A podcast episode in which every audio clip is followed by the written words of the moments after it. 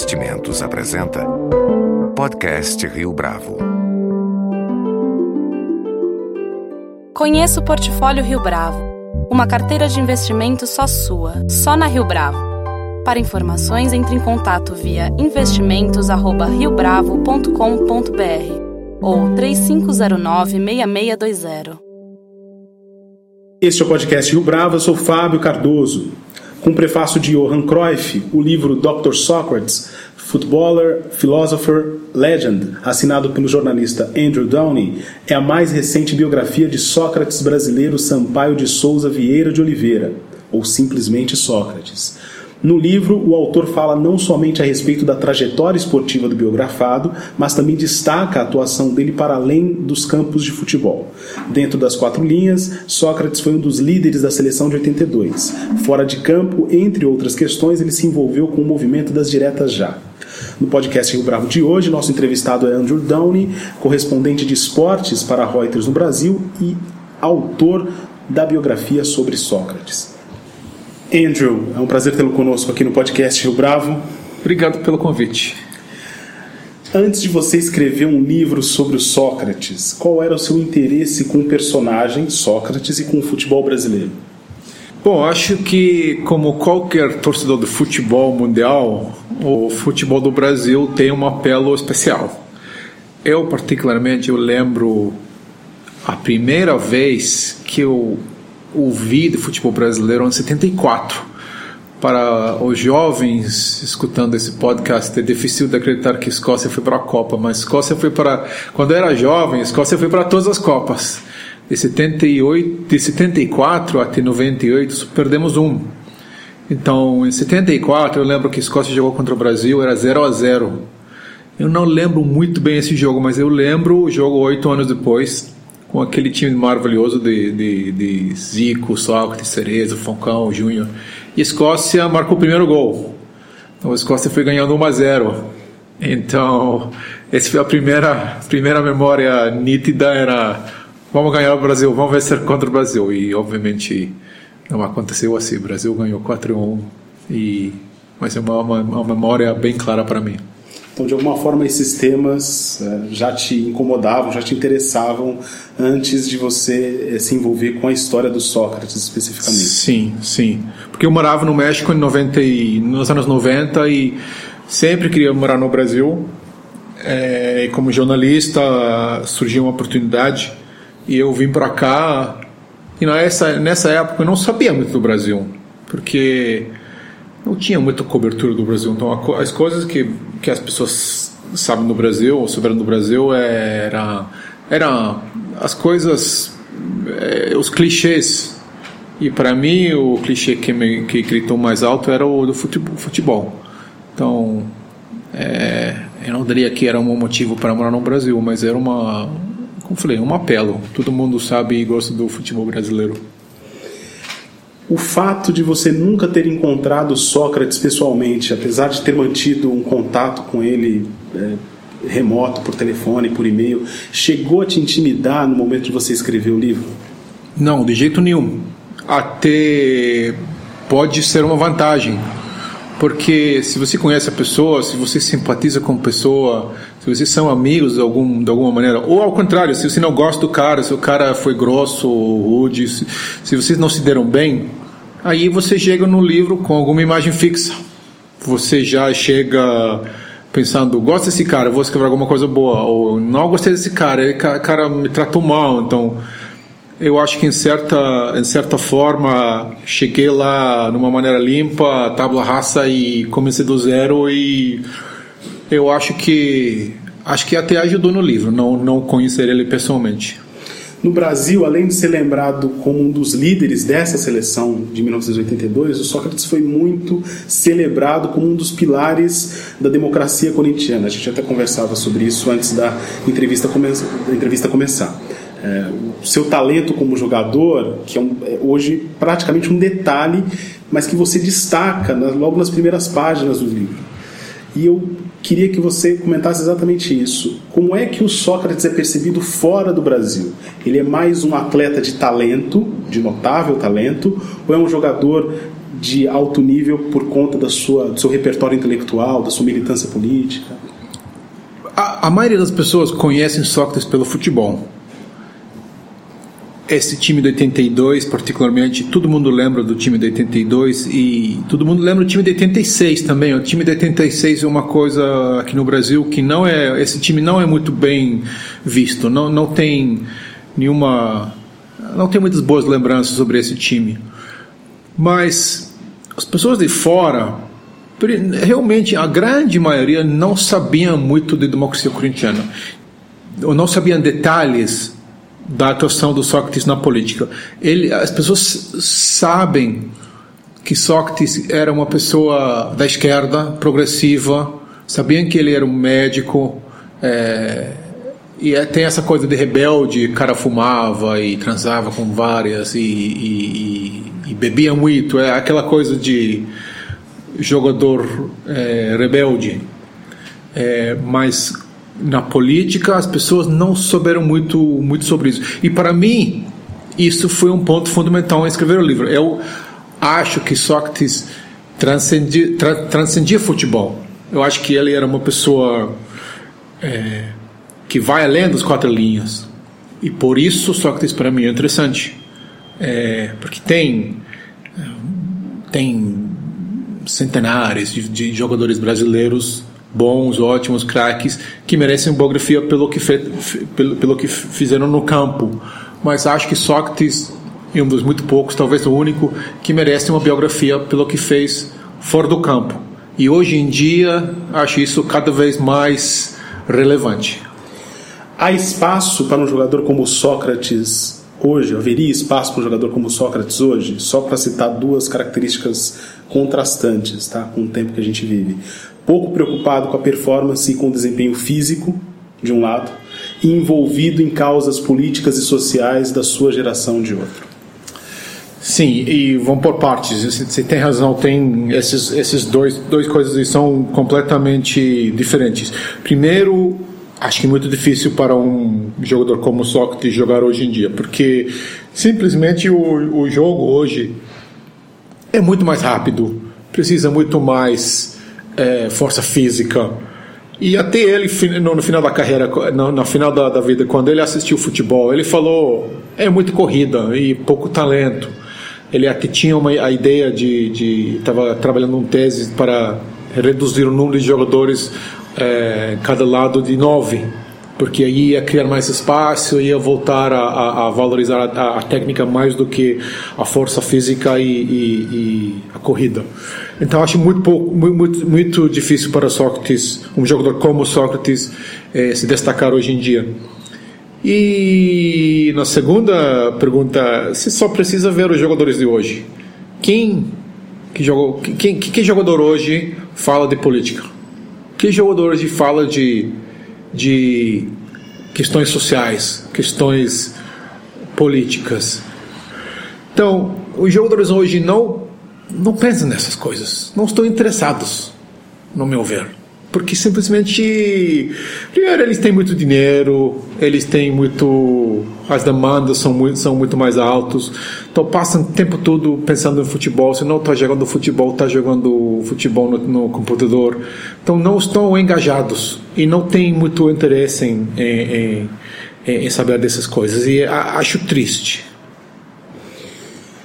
isso é uma característica, um fenômeno nacional no Brasil, no caso, ou acontece fora do Brasil também? Não, é, é, é, internacional.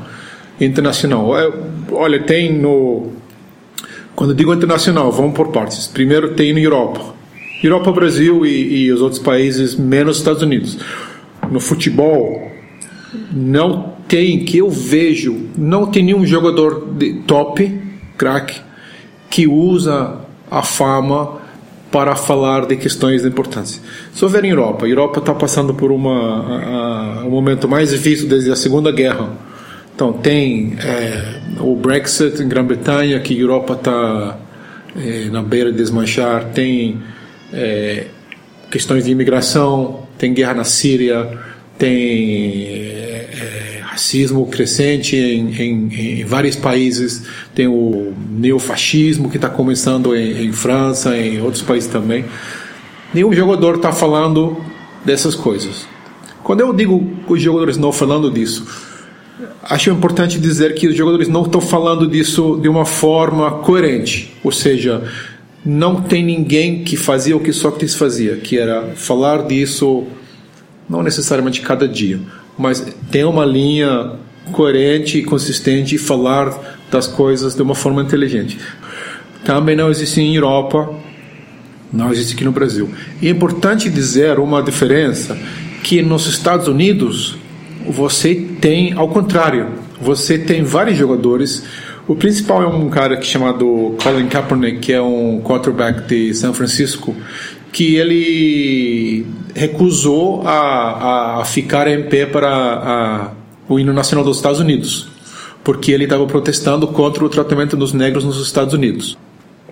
O Kaepernick foi, foi, foi um dos primeiros e, e, e tem é, tem outros jogadores de basquete que, que apoiaram a, o jovem como se chama? Trey, Trey, Trey, Trayvon Martin. Trayvon Martin que foi morto por um americano branco latino lá no, no Flórida. Então tem muitos jogadores de, de, basquete que ficaram em pé e falaram, fizeram fotos e fez campanha e falaram eh, na, na, na campanha Black Lives Matter. Então, nos Estados Unidos, os atletas estão fazendo alguma coisa. Mas em Europa, os jogadores de futebol, que são atletas que importam, que tenham mais visão e mais mídia, eles são omissos, no meu ver, e tem muito espaço para eles tomar mais uma posição por pela direita ou pela esquerda, não importa. O que importa é que eles sabem, como Sócrates dizia, jogar futebol é um ato político. O jogador é ator, está no palco, tem plateia. Então, quando os jogadores sabem o poder que têm e sabem usar essa influência, as coisas vão mudar. O Sócrates sempre pensou assim, como atleta, como jogador de futebol? Não.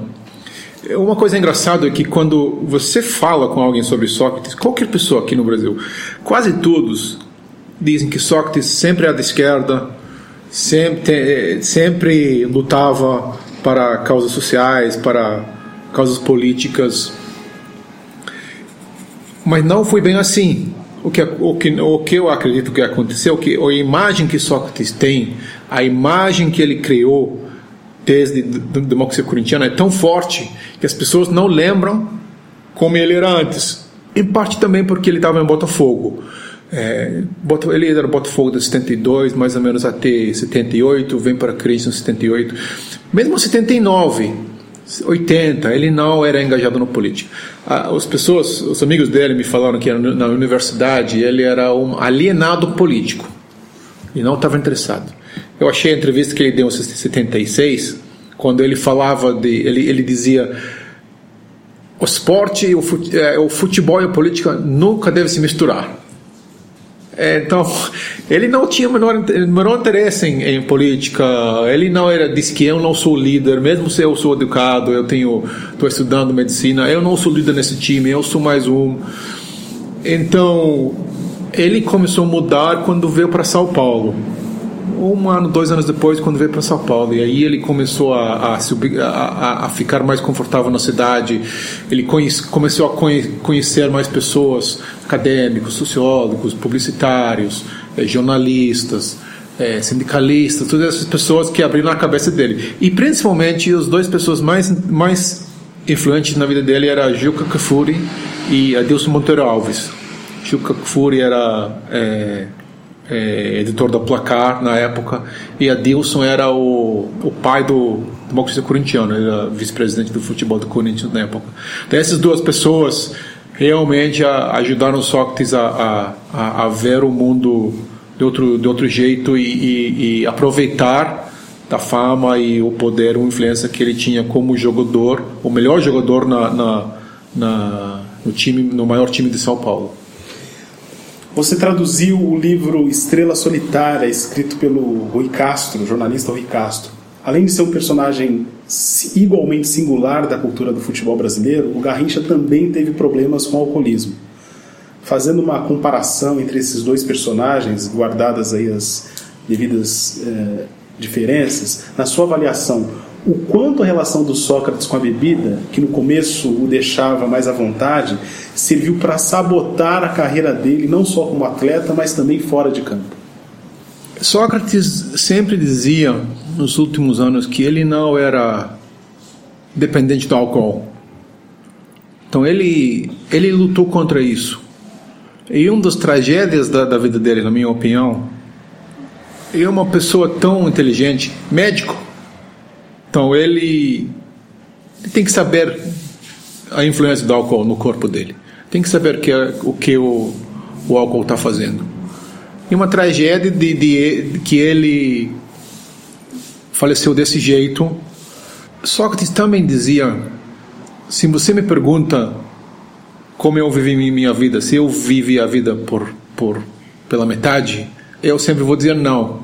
E acho que isso, ele, ele, é, isso era sempre importante para ele. Ele queria viver a vida, ele queria fazer o que ele queria fazer no jeito que, do jeito que ele queria, no momento que ele queria. E, e é o Carpe Diem vezes 100. Então, de certo jeito, ele ele foi fiel a, a, a, essa, essa mantra. Vivia como ele queria e as consequências já sabemos como era.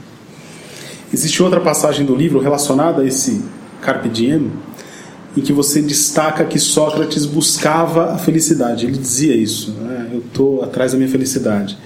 De algum modo, é possível dizer que ele foi um personagem melancólico, guardou uma certa melancolia, porque sempre estava atrás dessa felicidade? Não sei se melancolia é a palavra certa, mas ele ele estava ele estava sempre atrás de alguma coisa. Ele sempre falia, falou isso. Eu, eu marco gol no, no final do Copa do Mundo e duas horas depois eu estou sentado com amigos bebendo cerveja, me divertindo. Ele falou: o gol não vale nada, porque já era. O gol é do momento, a vida é do momento. Então, ele sempre estava, em certo, momento, certo sentido, você tem razão, ele sempre estava atrás de uma coisa nova. Isso é desgastante. Desgastante para ele, mas desgastante ainda para as pessoas que vivem com ele. Se você está com uma pessoa, é, ele dizia, minha minha minha mulher me disse, vamos planejar para fazer alguma coisa. Ele falou, planejar que isso? Não vamos planejar, vamos viver agora.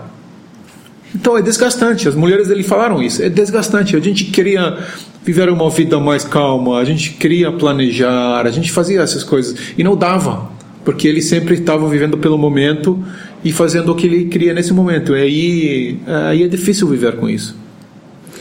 Outro ponto que o seu livro aborda, Andrew, é a maneira como o futebol brasileiro mudou ao longo do tempo, da época que o Sócrates começou a jogar para hoje estamos aí na segunda década de, dos anos 2000.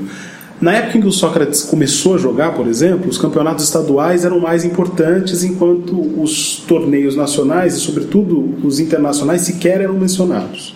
Fazendo um paralelo dessa relação com a própria dinâmica do jornalismo esportivo, ah, você nota diferenças na cobertura ah, da imprensa para, para com o futebol, por exemplo? daquela época do Sócrates para hoje? É nitidamente que na época, nos anos 70, é, até no começo dos 80, os campeonatos estaduais eram muito mais importantes. Teve um campeonato, é, um campeonato paulista no final dos 70, se não me engano, que, que Corinthians não jogou. Porque estava. Dizem que os, os jogadores estavam cansados demais Houve outras brigas é, com a Federação Paulista, mas é, é, é, as coisas mudaram. O futebol é muito mais internacional, tem muito mais dinheiro. Então, vencer Portuguesa, ou Sertãozinho, Botafogo de Ribeirão Preto, comercial, não tem o mesmo glamour. Então, com certeza as coisas estão mudando e o, o Campeonato Brasileiro é o mais importante. Uma última questão. Recentemente, um texto publicado na revista Piauí afirmava que o Brasil deixou de ser interessante para o público de fora. Uh, isso explicava, em parte, o fato de que as, as grandes empresas jornalísticas deixavam de investir aqui no Brasil. Você acredita que histórias como a do Sócrates ainda têm apelo? Mais do que isso, você acredita que esse tipo de personagem, de alguma forma, ajuda a compreender o que acontece no país? Uma das coisas que eu tentei fazer no livro era não só escrever sobre Sócrates, mas é, era escrever sobre futebol brasileiro na época, escrever sobre um pouco sobre a ditadura, escrever sobre a, a, o São Paulo na época, escrever um pouco sobre, Botafogo, é, sobre Ribeirão Preto na época. Então, dar esse contexto maior. E a, e a, porque para mim é mais, mais interessante. Porque é fácil escrever sobre um jogador, falar dos jogos e os gols e tudo isso, mas é meio unidimensional. Então, gostei de colocar todo esse contexto. Brasil agora está num momento, tá um momento difícil, como todo mundo sabe. Mas tem dois, dois, dois contextos. Primeiro que Brasil já passando, já passou a Copa do Mundo, já passou a Olimpíada, o mundo não está olhando para o Brasil como antes, porque essa tinha muitos jornalistas aqui, correspondentes, muito, o mundo estava olhando para o Brasil, aguardando esses eventos. O Brasil também no, no, no, no, no começo de, de 2000 até 2010, 2011, 2012, 2013, estava crescendo muito rápido. Então, todo mundo achava que o Brasil chegou, que era a, a, do Brasil, que o Brasil ia se fixar entre os países mais importantes, mais grandes e mais poderosos, que agora não aconteceu. O Brasil foi para trás. Também tem que lembrar que o contexto internacional, ao mesmo tempo que é contra o Brasil, porque vocês têm, você tem guerra na Síria, você tem essa imigração que é, é um momento é que é uma coisa fundamental em Europa está liderando todas as notícias em Europa. Também com com com, com Brexit e a situação da Europa é, são alguma é uma coisa muito muito nítida. E o outro lado do mundo você tem é, o Donald Trump. Então Trump tá é uma loucura que está acontecendo. Então ninguém sabe o que vai acontecer amanhã. Ninguém sabe se vamos estar aqui amanhã. Ninguém sabe que ele vai bombear na Coreia do Norte. Não, ninguém sabe. Então o mundo virou muito incerto. E Brasil nesse, Brasil está fora de tudo isso. No Brasil não tem importância geopolítico. O mundo de hoje, os, os países importantes na política, geopolítica, são China e Rússia, Estados Unidos e México por causa do, do muro. Então o, o foco vai ser nesses países. E uma coisa adicional é que o jornalismo está falhando. Qualquer lugar do mundo, jornalistas não têm dinheiro, jornais não têm, jornais não têm dinheiro. Então, quando não tem dinheiro, você não vai mandar correspondente, pagar para correspondente vir para um país como o Brasil, onde não, não, não tem muita coisa acontecendo de importância, você vai mandar os recursos ou, ou, ou colocar os recursos nos países como Rússia e como, como China e como México. Andrew, muito obrigado pela sua participação, pela sua entrevista no podcast Rio Bravo. Muito obrigado com edição e produção de Leonardo Testa. Este foi mais um podcast Rio Bravo. Você pode comentar essa entrevista no SoundCloud, no iTunes ou no Facebook da Rio Bravo.